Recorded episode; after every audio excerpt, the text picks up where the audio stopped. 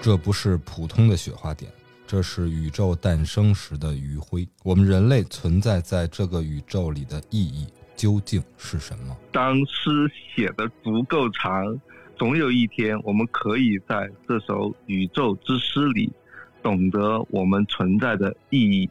挺好玩，你有点笑场啊。得认真啊，特别一本正经的胡说八道那种感觉必须发挥出来。我觉得我是有这个天赋和资质的，但是一下子 就差一口锅。对，啊，开开头这些其实都是在胡闹啊。之所以我们晚录这期，也是因为我们一直在想怎么去切入这部电影本身。因为这部电影其实在去年，也就是二零二二年的北影节上就已经获奖了。他的杨浩宇得到了一个男演员奖，他本人也是我很喜爱的一个男演员。另外呢，这部电影他之前也有过在平遥电影节上的点映，所以我们对孔大山导演和电影都已经嗯聊的或者说是正常的疗法已经熟稔于心了。但是没想到这次《宇宙探索编辑部》上映之后，虽然在票房上并没有。取得像我们心目中期待的那么高的一个成绩，但是在影视的圈子或者说是影迷的圈子里面，确实火了一把，爆了一把。所以呢，各大有台基本上聊的差不多了。那我们今天最后收尾来聊一聊这部片子。那我们一定要列几个好的、有意思的、好玩的话题来聊一聊，而不是像以前一样单从电影本身出发了。嗯，好，聊飞一点嘛，就宇宙宇宙的事情都比较飞。嗯，比较神秘。对啊，放在诗里面聊，放在致敬里面聊。另外呢，凭这个，对啊，你一开始都读诗了，我去，那这期肯定就飞起来，不正常，就是病人跟病人之间探讨病情了。阿师兄他本身也是对科幻作品啊，对特别是国外的科幻作品有非常深的了解。而这部片子我们看的时候，也其实在一直探讨有很多很多对于其他影片的一些制定，我们也可以穿杂其中。嗯，从一个另外的角度来看一看，嗯，这部电影里面隐藏的可以称之为彩蛋吧。其实这部片子啊，嗯，如果看的有趣，还是门槛会更高一些的。嗯，因为你一定要感受到其中的这些隐藏的彩蛋，才能会更提升一些笑点。不然的话，单纯就是一曲悲歌了。嗯，是是是是。那咱们节目照旧，第一步上来还是继续打分，二师兄给打个分，打个样。上一部是我先打的分，要不这一部你先来。哟，这每次真正到好片的时候啊，都有一点儿，是吧？有点互相谦让，谦让哈。嗯，哎，那我就来吧。这分，嗯，我肯定会打的比较高，我会打出一个八点三分的一个分数。嚯，嗯。这么高？对，之前咱们其实连续也聊了不少的国内影片了。国内影片八点三分，嗯，和咱们之前相比的话，《钢的琴》应该是差不多的。嗯，首先我非常喜爱这种，并不是喜爱它的这种伪纪录片的形式，我很喜爱这种小成本的电影，但是能折射很多哲思的片子。我对于这部片子的看法，它其实感觉像是中国版的，嗯，这个男人来自地球。有没有那种感觉？你觉得？啊，我觉得是你说的有道理。比如像《男人来自地球》啊，像《K 星异客》啊，这种都有那种类似的一些地方。嗯。他明摆着那种感觉非常荒诞，然后就像嗯耍了观众一把，但实际上你真正看的时候又不容你去怀疑，最后看完之后有一种似细思极恐的感觉，所以这种片子是非常的奇妙的，足以见得导演编剧的功底。还还是非常嗯值得我们认可。嗯，另外这部片子其实很藏很多隐藏的点啊，也是对于导演的喜爱和演员的功力，这些我们放在之后再聊。但今天更多聊的不是这些具体的影视方面的点，而是更多的哲思和更多的话题思考。那么我也就简短的来表述我的打分理由了。然后请出二师兄吧。嗯，啊，我给这部电影打一个八分吧。嗯嗯。但是我我我后来想了一下，因为每次我们聊一部电影都要打分嘛，所以说这个分数我在录这个节目之前，我心里面就就有一个想法了。但是当我说出八分的时候，我自己又觉得有点虚高，嗯就但但是我还是想给他打一个八分。我觉得，嗯，就是说我给他打一个这个分数，更多的是我我觉得这部电影其实出来的时候，特别是当郭帆导演出现的时候，我有一个 幻觉，就一个很很主观的一个感受，就是他他是《流浪地球》的一个一个小小弟小弟那种感觉，嗯，但是啊、我确实有感受到，就是两部电影比较起来的话，我很明显的会我会更喜欢这部电影，就我很喜欢一个很怎么说呢？呃，很俗套的一个说法哈，就是有些电影不是金钱能够决定的，就是好的电影，它不是说你光砸钱就一定是一个能够打动观众的电影，特别是打动至少打动我吧。我觉得这部电影的对我的感动要远远的超过《流浪地球》，嗯，所以说我还是更希望有这样的片子更多的出来。嗯，也隔空击掌了一下，体会了剧中人那个编辑部的存在，在低头与探索之间的抉择，上山与下山之间的选择。嗯嗯，言外之意就是，流浪的球还是八分都不到，是吧？呃，我回，我其实这段时间，因为呃，我我看了呃编辑部以后，我其实回去我没完整的再看再看《流浪地球》哈，但我看了一些片段，其实我觉得它不算差，但是很普通，因为它其实对标的是一些呃好莱坞的很顶级的一些嗯，视效大片，或者是那种制作，空歌剧，它其实它它它对比的是那个，但是其实我们如果在那个标杆上来说的话，它算不上一部烂片或者是收收收，但是收怎么烂片都出来了？咱们对吧？咱们的计划书里面还有要去访谈咱们的郭帆老师。哦，这这个样子啊，我去，哎呀，主理人这个格局，哎呦喂，谢谢谢谢谢谢。收哦，对对，那个编辑部里面那个女编辑也是对 老谭说，到底收收 收收，对收，秦阿姨，收，嗯，对对对，而且其实郭帆是带带资进组的时候买买这个宇航服的时候啊，打出那个《流浪的球》剧组是吧？其实这部片子嗯确实是可以理解成一个《流浪地球二》的先导片，它确实是拍而且我很喜，而且我看到宫格尔对在里面出镜的时候，我很很感动，嗯，因为我们这种老逼看他这种网络网大 最早期的网大，对，他算是最早期的网大里面的明星，对看到他现在是这个样子，我其实很高兴，很开心。而且我也挺佩服宫格尔老师的，嗯，你现在一个玩游戏的，对吧？玩游戏产业的，但是还愿意把钱投到嗯电影制作上，特别是这种嗯以小见大的电影上，凝聚青年的作品上，哎，值得佩服。对，嗯，赤子之心啊，真的是，嗯，好，哎，那咱们聊了郭帆，聊了宫格尔，哎，再聊到孔大山嗯这块儿，那咱们今天就探讨一下第一个问题。我和二师兄，对吧？想起咱们童年的时候看的非常经典的王晶的港片儿，哎，一套班子两个牌子是哪两部电影呢？应该大家都知道，就是《东成西就》和《东邪西毒》。在一段时间内，哎同一批人马连续拍的两部片子，风格截然相反，在各自的类型片里面都是一个极高的高度。那么问题来了嗯，这部宇宙探索编辑部，它到底是走了哪一条路呢？它究竟是想拍东成西就，还是东邪西毒呢？红猪你怎么看？你我觉得吧你觉得他是，嗯我觉得以我对嗯大山导演的了解，明摆着嗯就是奔着东邪西毒拍的。但是考虑到第一次《中邪》这部电影的遭遇和一些对商业市场的妥协，它还需要包裹嗯一个东成西就的外壳，是这么理解的。嗯，是，我觉得我我同意你的这个说法，但是他是不是故意要给他一些东成西就的东西呢？我觉得倒未必，他其实很多荒诞的东西他是自带的，因为他拍的这个主题就就是很荒诞诞。民科嘛，对就就是荒诞的。嗯，对对对，所以说他很多东西妙就妙在这儿，就是你有时候分不清楚这个是呃导演所设置的一个特别荒诞的场景，还是说这个荒诞是对他是在在那个真实生活里面是有很强烈的原型的，特别是那个我其实我我们先聊到后面一点哈，我嗯特别喜欢里面一个配角。我我不知道，我不知道你喜欢里面哪个配角哈？你不会喜欢陨石猎人吧？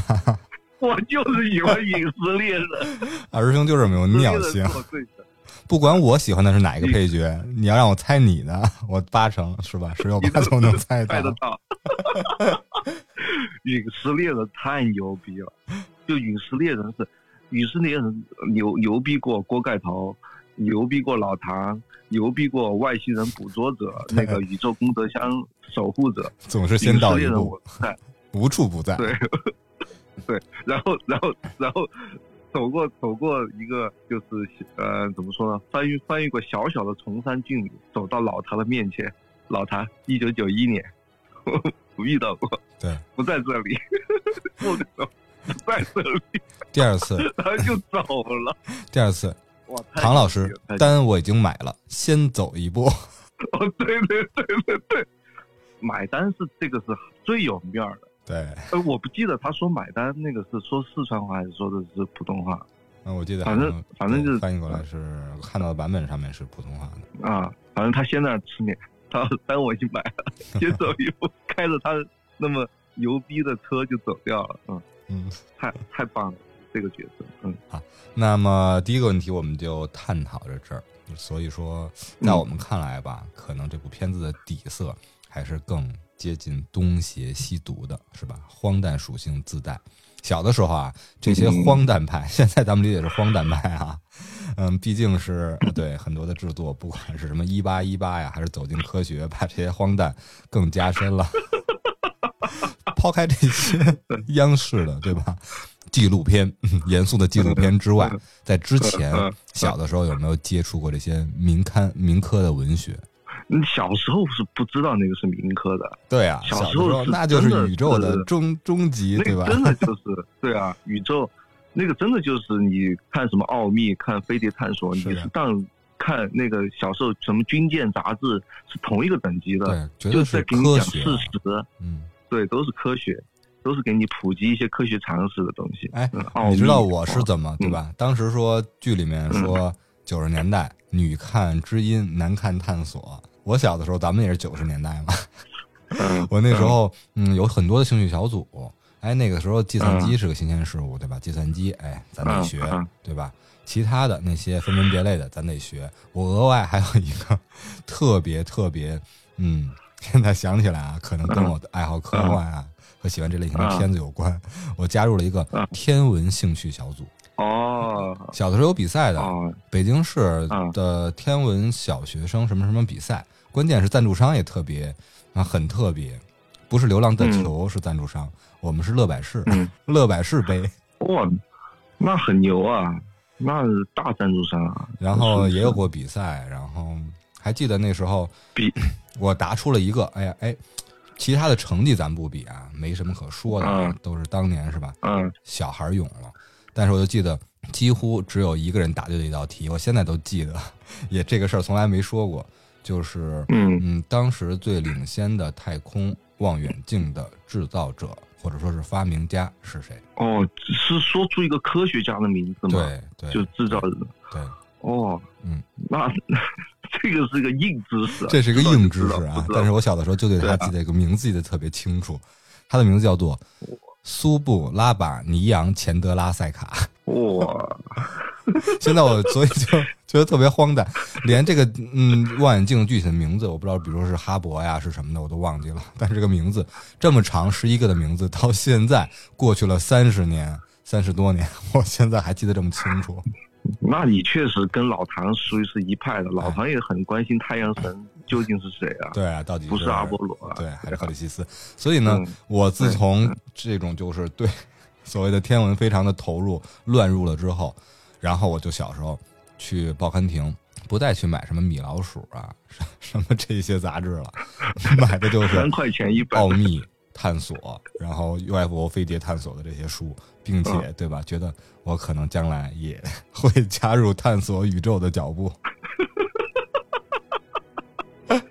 我，小时候，小时候我记得就是那个什么罗罗克斯威尔事件，反正就是美国一个乡坝头掉了一块掉了一块不知道气象气球还是什么，反正就块锡箔纸，哇，闹得来真的是 沸沸扬扬。我研究了好长好长时间，就是各种传言，什么五十一区，哇，都是。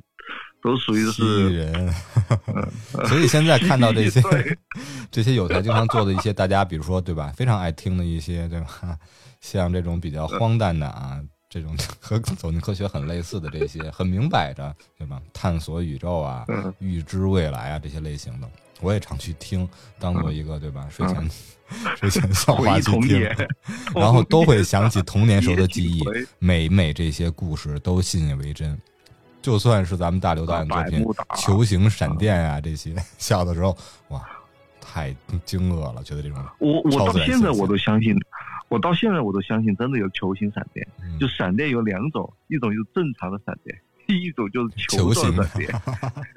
对对对，我现在也不知道这个到底是真的还是假的。就是那个球形闪电就跟泡泡一样，它飞到哪就突然嘣一下电一下子之类的，哇靠！哎呀，真的飞了！聊到小时候，聊到这些，那么再聊，咱们进入第二个话题，从剧中引出的。刚才咱们聊了很多宇宙探索的事儿，和咱们生活中宇宙探索的一些关联的一些趣事儿。而宇宙探索编辑部，像咱们同样又得聊回九十年代了。本来想收回来。哦，对，九十年代，我跟你说有个重要的事情，嗯，你我们其实没有聊到哈雷彗星。对啊。世界末日是吧？指的是这个吗？不是，不是。我记得很小时候，哈雷彗星是。你当时看到了吗？造访的时候？没有，我我是应该是听的那个央视的解说，就是说这个哈雷彗星，呃，是最近一次就是要经过我们离地球最近的一个地方，应该是要到七十二年以后，对，它才会重新再转回来。我想，哇，七十二年以后，花有重开日，人无。再少年，如果咱们坚持到咱们，我操，我算我算了一下，我还说是八十多岁能再目睹到，咱们可能就 百龄老人了。再看到百龄老人，哎，对，真的是百龄老人，真的是，嗯，那个我还记得当时看到过这个，我和父亲。就是奔着哈雷彗星的长长的尾巴，有幸真的看到了。当时哦，真的看到了。推销这个事我想到的那个画面。哦，真的是肉眼看到的。对对，肉眼看到的长长的拖尾。哦，那真的是，嗯，哎，往就是那一刻确实 啊，那那一刻确实是，嗯，我们那个时候都还是小朋友啊，那一刻确实是一个很懵懂的概念，就是一个那么长的一个时间跨度。那时候的咱们赶上的这些格局下，惊奇天文现象其实不少，哈雷彗星的造访，然后爆炸式的狮子座的流星雨，小时候的日全食，还有大红月亮。对，啊，每次这种 经历的时候，对小的时候的我都比较震撼。哦，那你看的天文现象还比较多。日日全食我没有看过，我只看过日食。日食我印象很深，我小时候是看到过的。嗯嗯。这些其实片子里面有经历这些日食嘛，然后小的时候其实对，因为参加兴趣小组了，所以那些观测胶片还是常备的，类似于一个方方的一个磁片，它中间是用来观测的。对对对，那个我也有印象，戴墨镜啊，拿胶片看啊，或者是倒一倒一盆那个墨汁的水，通过那个水的投影来看啊，那种之类的。哎，小时候这种，没想到收不住了啊！再往下聊的话，我就告诉你，我和。我的夫人恋爱的时候，对吧？初恋的时候送她的第一个礼物是一部望远镜。嗯，这个确实是太直男了，超钢铁直男，宇宙直男，宇宙直男。所以大家听到这儿，我们的电台叫做绝对领域，对吧？账号叫做绝对领航员，可能就不足为怪了。嗯，确实是。聊回来啊，拉回人间。嗯嗯嗯，九十年代我们都特别喜爱的另外一部，对，哎，和编辑部也有关的一部，嗯，情景作品，就是编辑部的故事。他们这个编辑部叫什么呢？叫做《人间指南》。人间指南。他们楼道的对门是哪儿呢？就是宇宙探索。是吗？对呀，真的吗？真的呀。你以为这宇宙探索怎么了？去这个样子啊？那那，葛优在里面演的那个郭东宝还是叫什么？对，所以这里面要请杨浩宇啊，杨浩宇就人称小葛优啊。哦，这个样子哦，这个确实是给我听到这儿了，看是不是又是很多哎别的台聊不到的，就只有散开了 聊飞了的时候才能想起来的事。飞了飞了飞了，我靠啊！那么我的第二个问题来了，第二个话题来了，所有的话题都是我临时想的，然后咱们对计时的去。碰一碰，开开脑洞。那么，这部电影带给我们的哲思，我们人类的存在价值究竟应该是人类指南，还是宇宙探索呢？当你到达了这个楼道，你会进入哪一个编辑部？你不会又是想听听我的看法吧？这个啊，这个还真要看年年龄段了，对吧？同时，我觉得是，我觉得二十岁之前估计还是宇宙探索。嗯，但到我们这儿三十三十加以后，可能真的探索不动了，就嗯，没有老唐那种执着，可能慢慢需要知道一点人间的，唉，怎么去走这个路，确实是，嗯，所以这个片子也是在也是在讲这个事情嘛，嗯，这就是人生嘛，对，宇宙探索，嗯嗯，更多的是浪漫主义，人间指南呢，很多就是现实主义啊和虚无主义了。悲伤的底色有点上来了，嗯，我我我我我我我倒不觉得是浪漫不浪漫，就是这个问题有多么多么的困扰你，我觉得是，就是其实我们现在还是有这个困扰，就是这个世界上到底有没有外星人，有没有外星人？不知道啊，只是说这个问题依然是问题，但是它困不困扰你，这个是一个问题，就在二十岁之前，我估计这个是个大问题，是是挺困扰你的。挺让你睡不着觉的，但是啊，可能慢随着你年龄增长，有更多的其他问题来了，把这个问题给挤占了。就这个问题慢慢不是占据你睡不着觉的那个那些问题了，就它它的重要性没有之前那么强了。我觉得区别是这个地方。嗯，那我有一个更跳脱的想法，那么人类是否也像你的观点一样？在二十岁之前更痴迷于宇宙探索，而三十岁之后呢，更关注人间指南。你想，在咱们的航空航天技术飞速发展的，应该就是在嗯五五十年代到八十年代这一个期间。五七年的时候，前苏联发射的人造卫星进入了太空。六一年的时候。同样是前苏联的加加林登陆了太空。嗯，六九年阿波罗十一号带着美国的宇航员阿姆斯特朗登陆了月球。七二年还是前苏联的金星八号去探索了其他的行星。七六年的时候，美国成功着落在了火星。那个时候确实是人类抛开国别来讲，疯狂探索宇宙的尝试的一个。探索阶段，而在之后呢，真正的去人类去登星的，嗯，历史就戛然而止了。更多的，其实现在的航天计划，更多的是搭载的一些火箭的技术来进行的研发。是不是人类也到达了三十岁这个年纪，更多的在探索？他们摸到了门之外，却有一些是恐惧吗？还是更多的思考？呃，我觉得你你问。问了一个我也非常 感兴趣的问题，嗯，我个人的看法倒是觉得，就现在，比如像马斯克他搞的这个 Space X，还有他所有的一切嗯。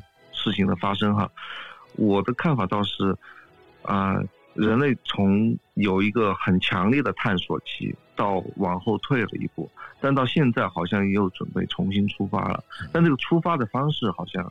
不太一样，民科上路了，民企上路了。哎，你这么说还真的是，对，民民科也有春天。我想说的是，之前是啊，靠着浪漫或者理想主义，甚至是那个时候特定的历史年代，两个超级大国去比拼某种啊意识形态的，甚谁是谁是老大，所所造成的。所所造成的这种那个时候好像充满勇充满勇气，充满对于未知的一个探索的一个决心，但到后后面好像退回来了，但到现在好像又要又准备要出发，只是这个出发方式跟那个时候完全不一样。这个现在原来那个做的那些呃什么航天设备，那都是几十个亿、几千亿投入，完全不考虑。收入跟成本了。但现在这个不是，现在他做的这些火箭都是铝合金 焊上去的，感觉特别的粗糙。这个其实很有意思，他他有一个商业考量了，就人类在这一点上变得越来越理性，他他变得确实长大了，他开始开始关心财务报表了。他 以前不关心财务报表，他现在他要关心我做这件事情，我在财务报财务报表上，在这个经济上是不是可行的？这个是一个，我倒觉得是一个更成熟的、更理性的去看待这个事情，成功与否另外一说哈，只是。现在的这个实施的方式跟原来整个国家以国家的力量去做这件事情，不计成本的去做这件事情，完全不一样了。他感觉更是一个商业行为，更是一个企业行为。他希望真的有一天，一个人可以花一个普普通通的一个人可以花三万美金、四万美金就可以上太空，这真的是更现实。真的有一天，全民皆陨石猎猎人，乘着自己的 电瓶车。啊，电瓶 UFO 就上太空了，那真的是太，那比我们开头读的这个诗还浪漫。真的就那个大胡子，戴着那个红的帽子，然后真的就登上马斯克的那个火箭，上了火星，在这里，哦，或者他再说一句。也不在这里，哇，那个真的是太牛了。对，老唐，别来了，这儿没有。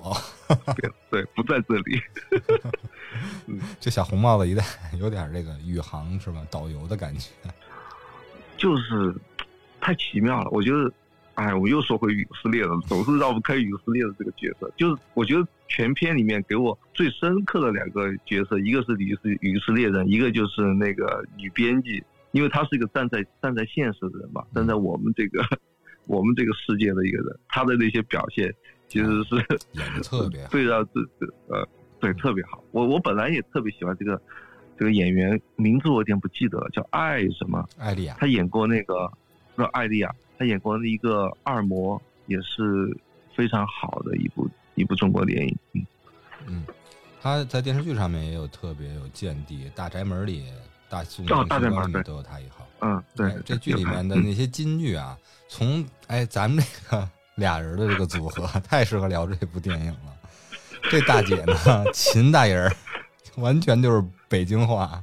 对，什么吃饱了撑的呀，这些词儿太耳熟能详了。然后，反正基本上，因为这个。电影里面笑点很多啊，每个人笑点其实不一样。很多人的笑点可能来自于老唐，或者来自于锅盖头，但我的很多笑点就来自于女编辑她的这个反应。哎，这个有点意思啊！你一个成都人，这些笑点来自于这个老北京的女编辑艾丽雅饰演的秦姨；我一个北京人，更多的笑点来自于这个四川人孙一通的扮演者王一通。哎，王一通，我觉得你一个成都人来看的话，是不是有本地气息呢？他是成都人吗？我我我不太清楚他是哪个地方的人哈。他是四川雅安的。哦，雅安的。嗯，他在这个电影里面确实就是这个人物，当然我就很熟悉了，因为是离我本身出生和。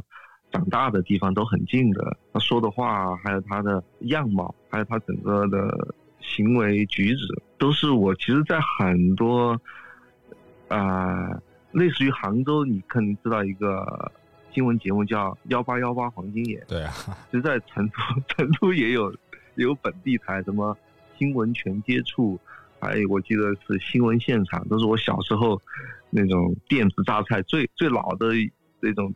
那种电视大菜，就吃饭的时候一定要看看这样电影，对，下饭番，然后全部是这种奇奇怪怪、稀奇古怪，嗯，发生的这种 这种人身上发生这些事情，有些笑掉大牙，有些你摸不着头脑，有些你又觉得还是挺挺可怜、挺挺悲哀的。反正这种人确实太熟悉了，可能我不知道红猪看到他第一反应是什么哈。我觉得看到他的话，虽然看起来对吧，演员的年龄不会太大，但是我感觉他的嗯，应该是童年也和咱们一样深受 民科之毒。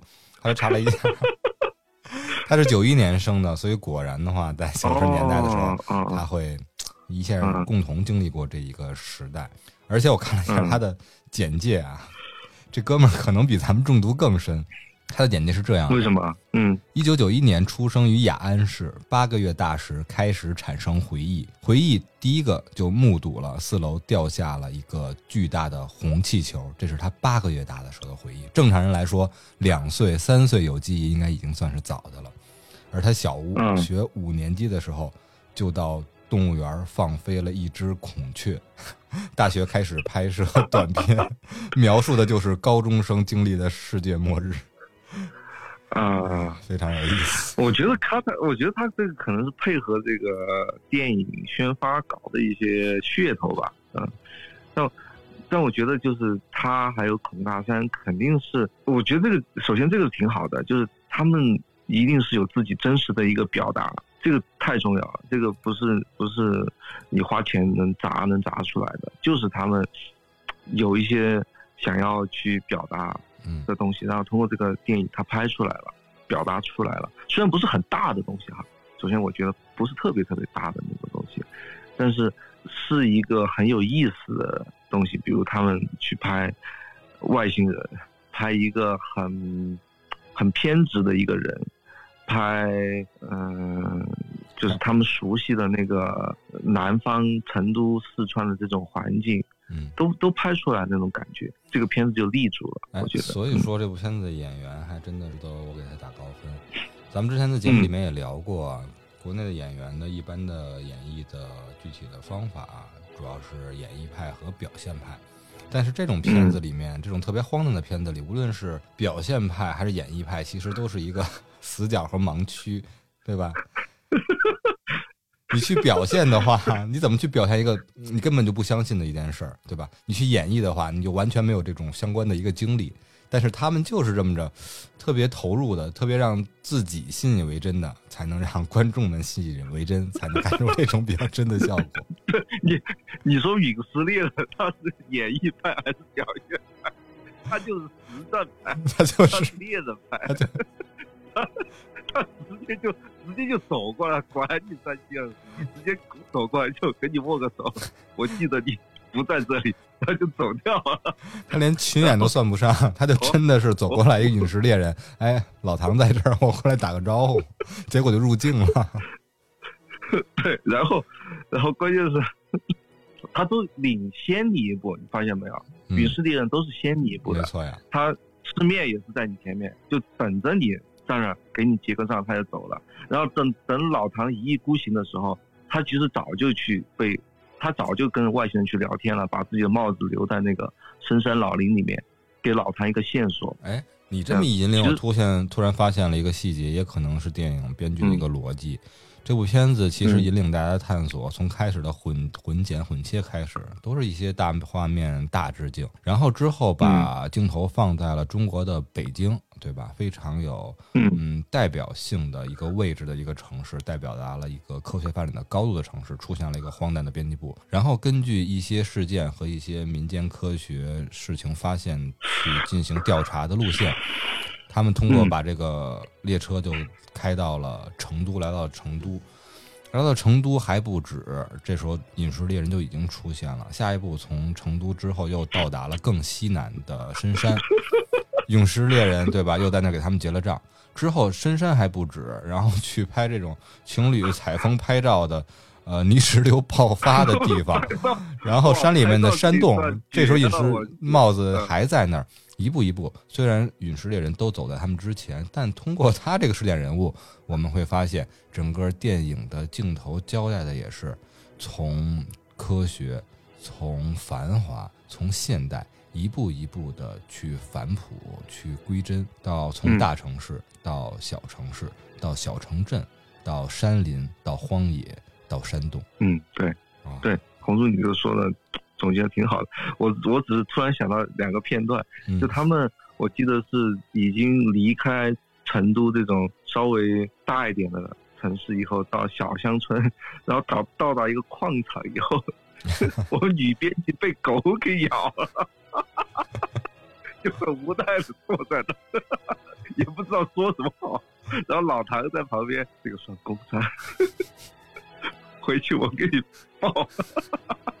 然后，然后那个女编辑就拿着那个慢慢变长的骨头对呀、堆出老唐。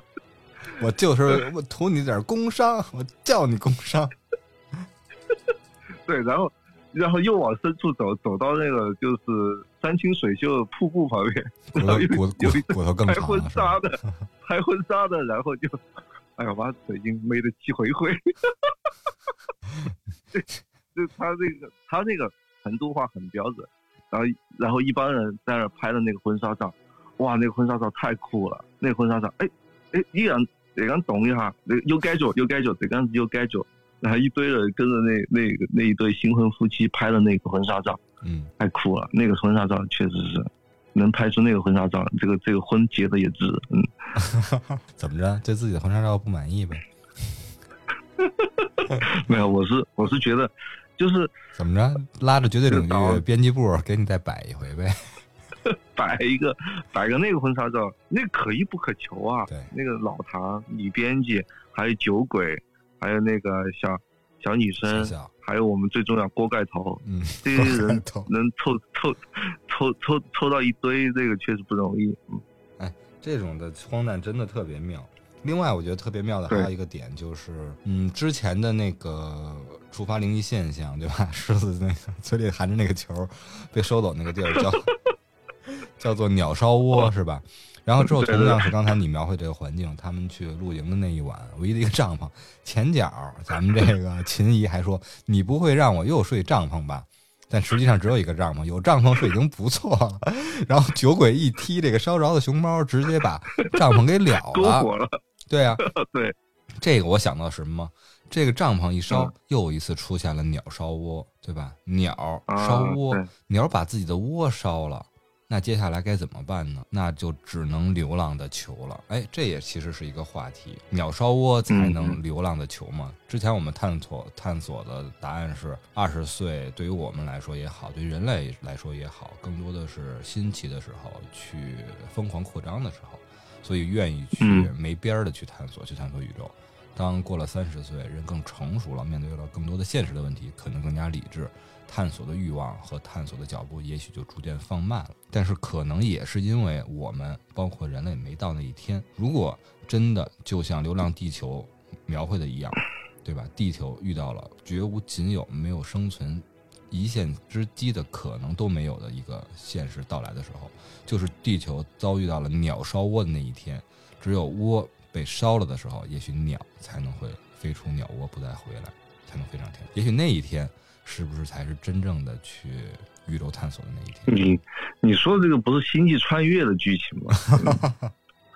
嗯，嗯哦，《流浪地球》也是这个剧情对啊，对，其实很多的这些，对嗯，你要这么说的话，画面都是嗯嗯，都是这种对空前的危机，然后才很急迫的、很紧急的去来一场，嗯，可能也嗯当时抱不了什么希望的一个探索，但后来也许会给人类留下火种，但真的 可能性好低呀、你说的这两部片子，是啊，这这个这一点我倒是没想到，但是我觉得这个帐篷被烧掉这一点倒挺科幻的，嗯，我倒有一种就是科幻感，就那一刻突然，我记得我记得那个呃贾樟柯的站台嗯好像也有一幕是他们在一个一个河边山谷边，然后突然一个什么东西起火了，然后他们他们在那个火边站着，就一帮年轻人，也是前不着店后不着村的，就就就在生命的那个那个那个地方，就就待在那看看着那一团火。就我我突然，你你聊到这个帐篷着火的时候，我突然想到这一点，其实他们也是，就哎，怎么就人怎么就走到这一步，就突然就到那个地方，就这这点其实还还是挺神秘的，就是就有点说不清楚。我也嗯感受到嗯了嗯电影的魅力，不同的类型片里面不同的一把火，真有不同的味道。站台的里面的嗯，宇宙探索编辑部的火，还有比如说像韩国电影《燃烧》里面的最后那一把火，哦对每一部里面的味道都不一样。对对，火火烧起来总是有它比较特别的地方，可以有很多的角度去解读。嗯。那其实这些浪漫的点还有很多，刚才有谈到了一些，刚才又聊到了一点儿，另外呢，非常荒诞浪漫的两种描述也会让我们看到手握越来越长的骨头的，加上猴子来去求桃的，就明显是一个孙大圣的一个形象；而骑着驴子吊着胡萝卜的，又是堂吉诃德的一个状态。这两种孔大山在节目里面、在电影里面赋予的两个形象意志，到底有没有嗯节外生枝呢？还是点睛之笔？嗯，我我说实话，我也是在看完看电影的时候，我倒没有那么深的一个感受。我我当然，我看到这个电影那个，就是就是这个电影名字出来以后，它的英文名我一看，我当然是明白什么意思，Journey to the West。嗯，呃，但是我倒没有很强烈的联想到它跟《西游记》或者是跟堂吉诃德的这个内在的一个一个关联。我倒是。我倒是在想，就是我们对老唐这样的人物，到底是一个什么样的态度哈？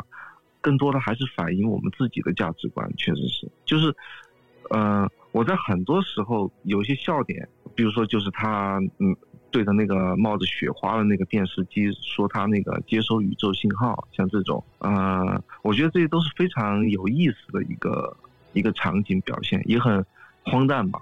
还有他 他他所。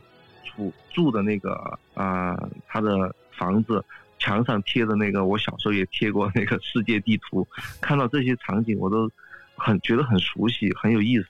但我倒真没觉得是一种，嗯，怎么说呢？他的他的他的处境有多么多么的糟糕？就他他的处境糟糕是糟糕在一个点上，是他失去了女儿嘛？就这个这个这个。点在很多很多电影里面，我我我今天下午我们在聊，呃准我我在准备我们聊怎么怎么去聊这部电影的时候，我我都在想这个问题，就是，嗯老唐也失去了一个女儿，呃失去了自己的女儿，我我努力的在回忆好多好多电影里面都描写描写过，就是失去不管是女儿失去儿子的父亲的一个形象，但我一下子突然又想不起来。有哪些电影？但我我印象中我看过很多很多的电影。刚才说到《星际穿越》里面就有吗？《星际穿越》《星际穿越》它没有没有失去女儿，没有失去女儿，但是都在算是边缘吧。嗯嗯，两个父亲的比较。对他，反正有很多电影都在讲一个失去自己女儿、失去自己儿子的一个父亲，他怎么去，他身上发生什么什么样的故事？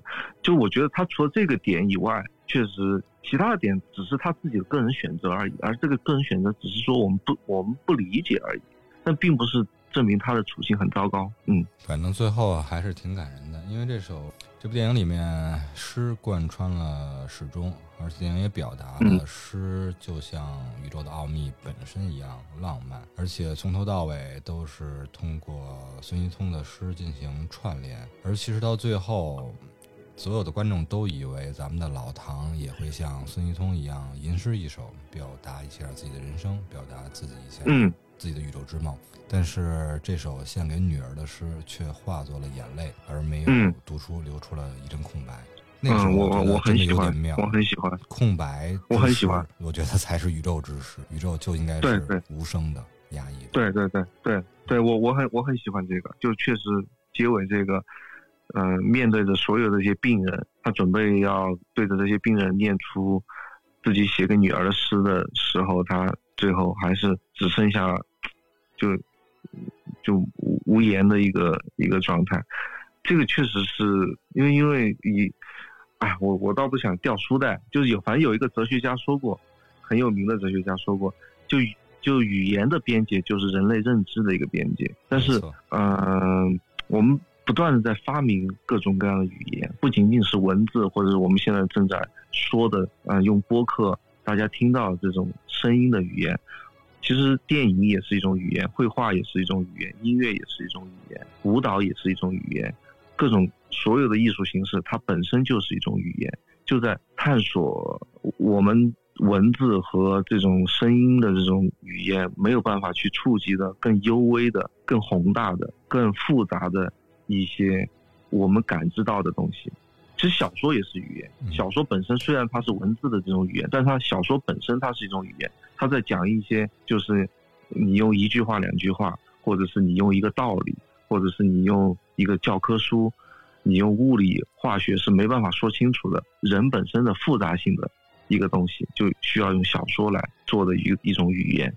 当然，可能所有这些语言到时候都也有可能都变得没有办法去表达我们所感受的东西的时候，可能真的只有人本身，上帝给你的语言，你的笑、你的哭、你的、你的拥抱、你的，甚至更多的是一种人跟人之间的一个眼神、一种理解，可能要也有可能超过、超越过所有这些语言。那到那一步，我很喜欢演员可吃香了。不知道啊，这个时候是不是就 AI 演员了啊？哎，到最后的话，嗯咱们聊一聊。一开始因为跟要跟听众们要说了，嗯，除了我们想的一些哲思上的一些话题的思考，聊了这么多，是吧？嗯，嗯，其实一些刚才提到了，把门槛都拉高了。那么继续聊，继继继续聊宇宙呃陨石猎人的事情了哈。这些具体的，嗯，刚才提到了语言，这部电影里面的语言其实也引入了其他的作品的里面的语。怎么说呢？这部电影本身其实还是对其他的很多的作品和一些事件有致敬，然后也有回忆的一些线索。那么刚才我们其实有点到啊，点到了《西游记》孙悟空是吧？点到了堂吉诃德，点到了手里边越柴越长的那根骨头，特别致敬。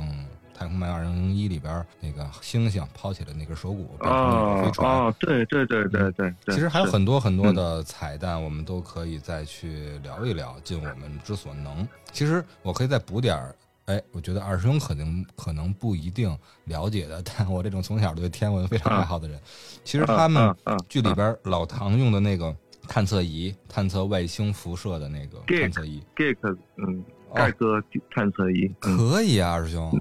看来你那个我知道那个我知道盖革盖革技术一起。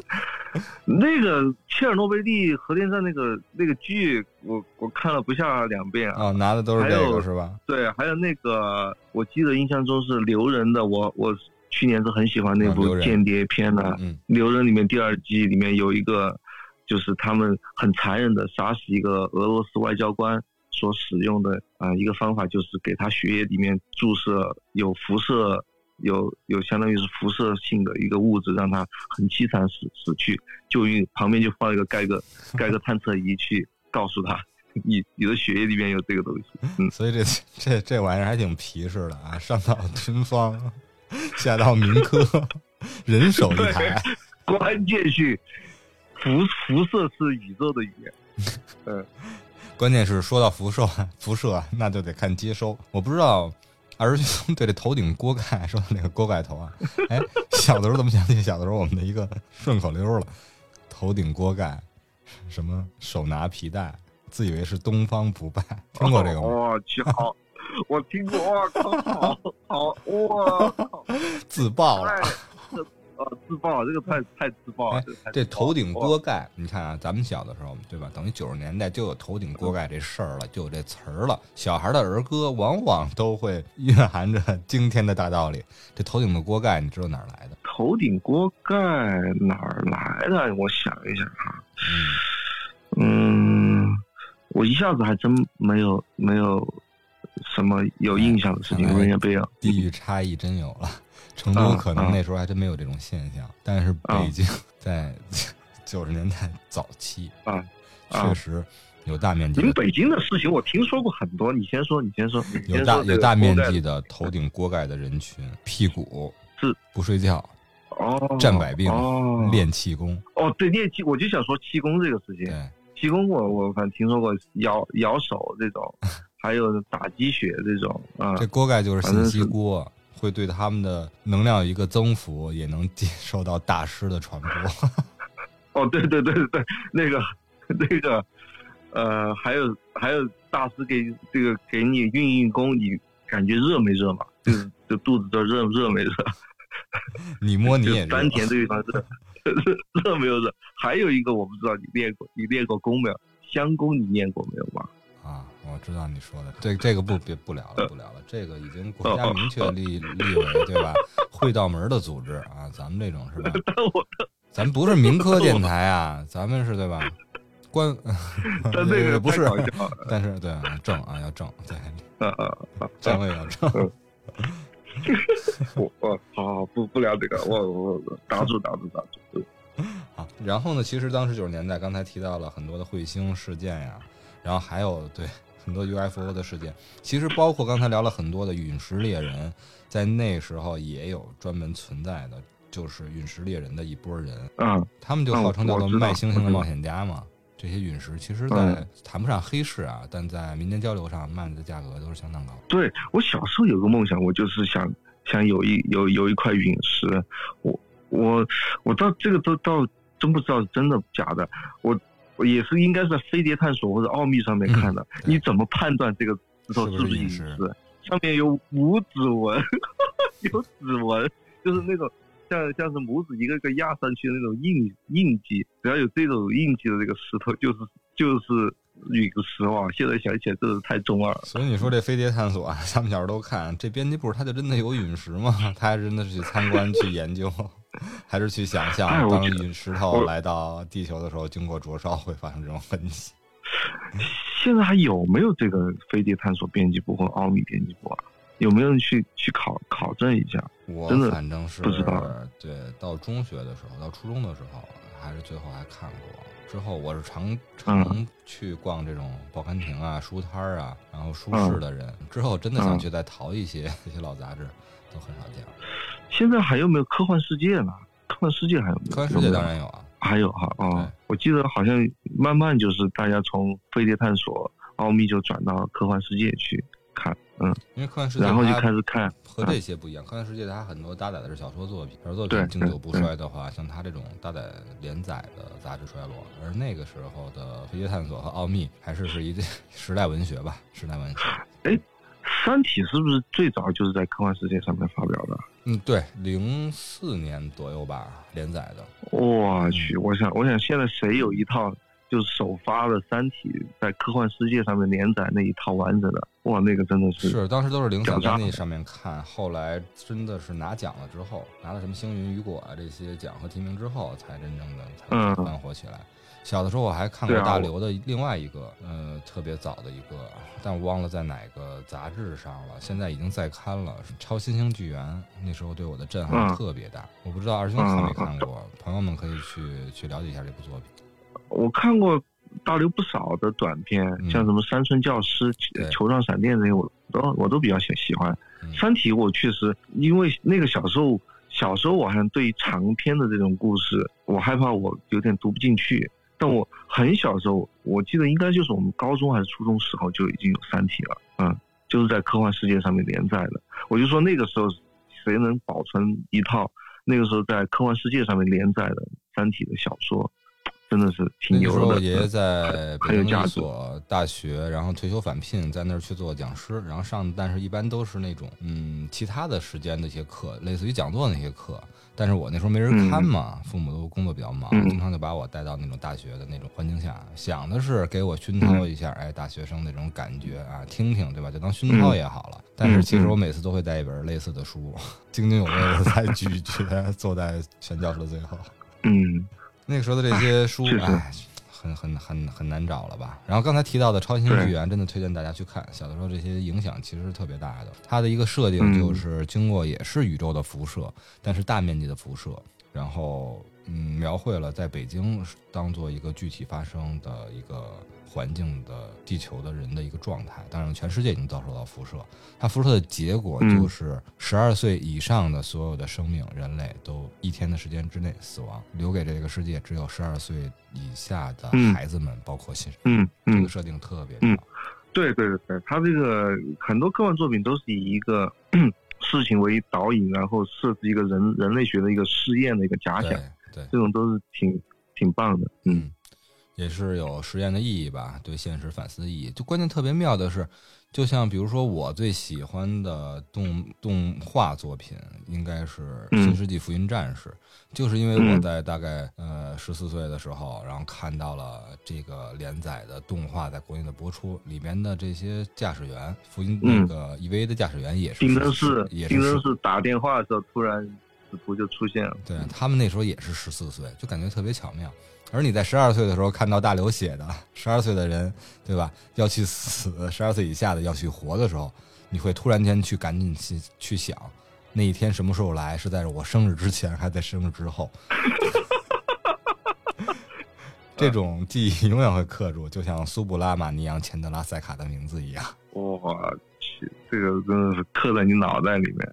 嗯，中二中二的印记永远不会消灭掉。嗯，所以就像我们这部电影最后要探讨一个话题一样，就是就像它的最后一篇的片名一样，叫《未尽之路》。嗯，我们人类或者我们的人生究竟还有什么未尽之路呢？也许我。聊到这儿，我发现跟二师兄我们聊的已经挺深的了，也挺散的了，也挺飞的了。但是如果把这个问题在这儿交出一个结果的话，真的有点难，而且这个答案有点难，不会有任何的普适性。对。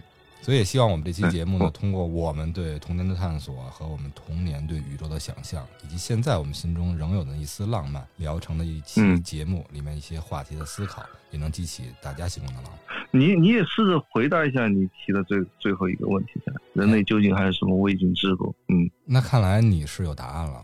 我没有答案，我没有答案，但是我我我我有兴趣，就是中二嘛，中二你啊，你没有答案分，你没有兴那那个没有答案分享，但你有兴趣听我分享，是这意思吗？我不知道你有没有答案，或者你有没有想法，我我相信观众还是很有兴趣想要了解。我我的觉得人类的未尽之路的话，肯定不在于现在的一些很局面的、很局限、很人与人之间的一些东西，还是以人类为整体来看。那无非就像任何事件都有开源和节流两种方向，所以说人类那就是一个是往前看，一个是往后看。往前看的话，就像嚯，你这个聊到 漫长的季节去了，又串了，就是为往事继继绝学嘛。就是像之前的人类走到现在的一些，并不是说人类所谓的这些科学呀、这些成就啊，去去传承也好，去嗯记忆也好，去留存也好。更觉得，我觉得这个未尽之路还是应该去铭记一些文明的浓缩。我的理解就是艺术，艺术有很多种表类表现形式啊。我们聊的电影也是艺术一种，雕塑也是艺术，文学也是艺术，嗯，绘画也是艺术。艺术是需要去留存下来的，艺术是人类结晶的结晶的智慧而结晶出来的结晶，就。如果往后看的话，怎么去留存这些东西？人类怎么才能之所以再称之为人类呢？就还有一个存续的问题。当鸟烧窝的那一天，我觉得那一天啊，无论是主动或者被动，它迟早会来。所以说，宇宙探索这件事儿，就必定是未尽之路的题中之一。嗯，但我我有一个感受哈，我觉得人类还是很有很有意思的。就人作为一种物种，我首先我觉得人首先是。就生活在地球上一个普普通通的物种，就它跟如果你站在宇宙探索的这个嗯立场和视角上去看的话，人跟一跟一只蚂蚁、跟一只猫、一条狗、呃一条鳄鱼、呃一一一只豹子，其实没什么太大的区别，就在化学元素组成上。你像老唐说的，人只需要蛋白质。碳水化合物、一点矿物质、水、盐就够了，那他就去下面了。对，那我关键最重要是老唐说的这些话都是没有错的。没错，其实荒诞很重要一点就是他说的这些话都是没有错的。就像他一开始就是金广发式的那种老式的那个采访，采访他，呃，那个记者问他你怎么看？哦，我我不太记得那个记者问他什么问题，反正好像就是宇宙是怎么回事。啊，然后老唐就突然咕下来，然后从从地上捡起来一粒沙，我们地球就是这一粒沙，而宇宙中的星球比地球上所有的沙子都要多，所以一定会有他说外星人的存在，没毛病。他说的这些话，他说的这些话都没有错，我我很难从他的话里面挑出错来。嗯，但关键是这他说的这些话太大了，就他的话的这个尺度，不管是空间还是时间。太大了以后，这个话即使是真的，也变得了没有意义。就对于人来说，它也有结论，但它就缺乏了推论这个过程。而其实他的一生，包括他的编辑部，其实都在去追寻推论这一个。其实关关键就在于人阳寿是有限的，每个人就三万多天，八十八十多年，就变得来我们对于很多认知、事实跟理想是有差距的。就比如。举个简单的例子，就是，呃，我记得古古代中国有一个炼金术士可以点石成金，对吧？对我一块石头，我通过我的炼金术士还是崂术士崂山道士？反正就是就是 就是属于是陨石猎人，跟他的那个发型和弧弧形都差不多的这一类人吧。嗯就反正我有我我有办法可以把一块普通的石头变成金子，但是呢，这个金子只能维持八十年，那它到底算是真的金子，还是一块假的金子呢？就对于一个更宏大的一个时间跨度来说，这个道士明显就是个骗子，他只能把一块石头变成为期八十年的金子，那当然就是假的了。但是对于人这么一个有限的一个存在体来说，你很难说它是假的，它真的就在你一生中，这个这块金子它都是金子，所以，啊啊，你说当当人类只存在前八十年的时候，他就觉得是金子，他就觉得是地心。当他过了八十岁的时候，他也许就会认识到是日心说，但日心说真的正确的吗？其实还有不断的路来对。对，我我想，但是我还是回到我刚刚说的，就是人虽然站在某一个维度上来说，他跟一只猫、一只狗没有区别，但人还是不一样。我记得有一个哲学家说过一个话，很打动我。他说，人是一只从来没有完全长成的一只幼兽，幼兽，年幼的幼，兽就是野兽的兽。首先，人类是一种兽，野兽，但它一直处于幼年，它不会像一只梅花鹿或者一只狗、一只猫，它可能经过三个月、六个月的哺乳期，它能够吃正常的食物和成年的动物一样，它就已经已经变成一一个完整的定型的一一一只兽了。但人类永远处于幼年，就你可以想象，其实你即使到了六十岁、七十岁，你仍然不断的是是有可能变化，可能变得跟昨天相比更更老道一些，或者更坚硬一些，或者更复杂一些，更成熟一些，直到你死的那一天为止，你都不可能就变成一个就就定下来那个样子，你永远有可能性。我觉得这个人人存在的一个很很具有魅力的一个一个存在吧。嗯。就像这部片子，现在回想起来，我最惊惊骇是惊为天人的一幕吧，还是只有那一、嗯。只有那一幕，就是嗯。这个孙悟空存在的一样的孙一通，然后张嗯。口而来那么多浪漫的诗，具有宇宙探索哲思的诗，但是家里嗯。只有一部书，看过其他书，那部书就是《新华字典》，这一个设计我觉得太棒了。嗯，我的观点也是这样，包括其实我们做播客也是这样。我们在某一个阶段，在学习的阶段的时候，不建议大家去学那些世界观的东西，那些都是一个时期、一个时代凝结而成的东西，不是你嗯最需要去形成和他人一样的一个东西。你最需要去先学的其实是方法论，就像你先拥有的应该是新华字典一样，而不是嗯楚辞，不是唐诗三百首。只有你把方法论学到之后，你才会写出自己的楚辞、《聊斋》。聊斋对和楚辞没毛病，两个放不到一起的东西，我觉得放在这儿放到一起非常合适。所以我们做播客聊电影也一样，听起来聊的是电影，其实聊的是生活，并没有世界观，嗯只是方法论。也希望嗯，聊聊的是我们一些乱七八糟的想法。对，也希望我们的听友听到这些电影，听到这些生活，听到我们的一些聊的东西的时候，也能更激发的您的一些方法论，让你可以去有更广阔的探索和更多的实践吧，这就足够了。嗯而我们博客的意义也就足够了。好，那今儿咱们就到这儿吧，嗯师兄。嗯，行，就先飞到这儿。先飞到这儿啊，今夜无眠了，之后对带上个锅盖头，竟然是做梦去了。嗯，啊，期待我我们下次去吧。再聊嗯科幻作品的时候，然后再来回顾这一晚吧。行行，好，大家好，我是呃，大 大家好，大家再见，拜拜拜拜。大家再见，拜拜。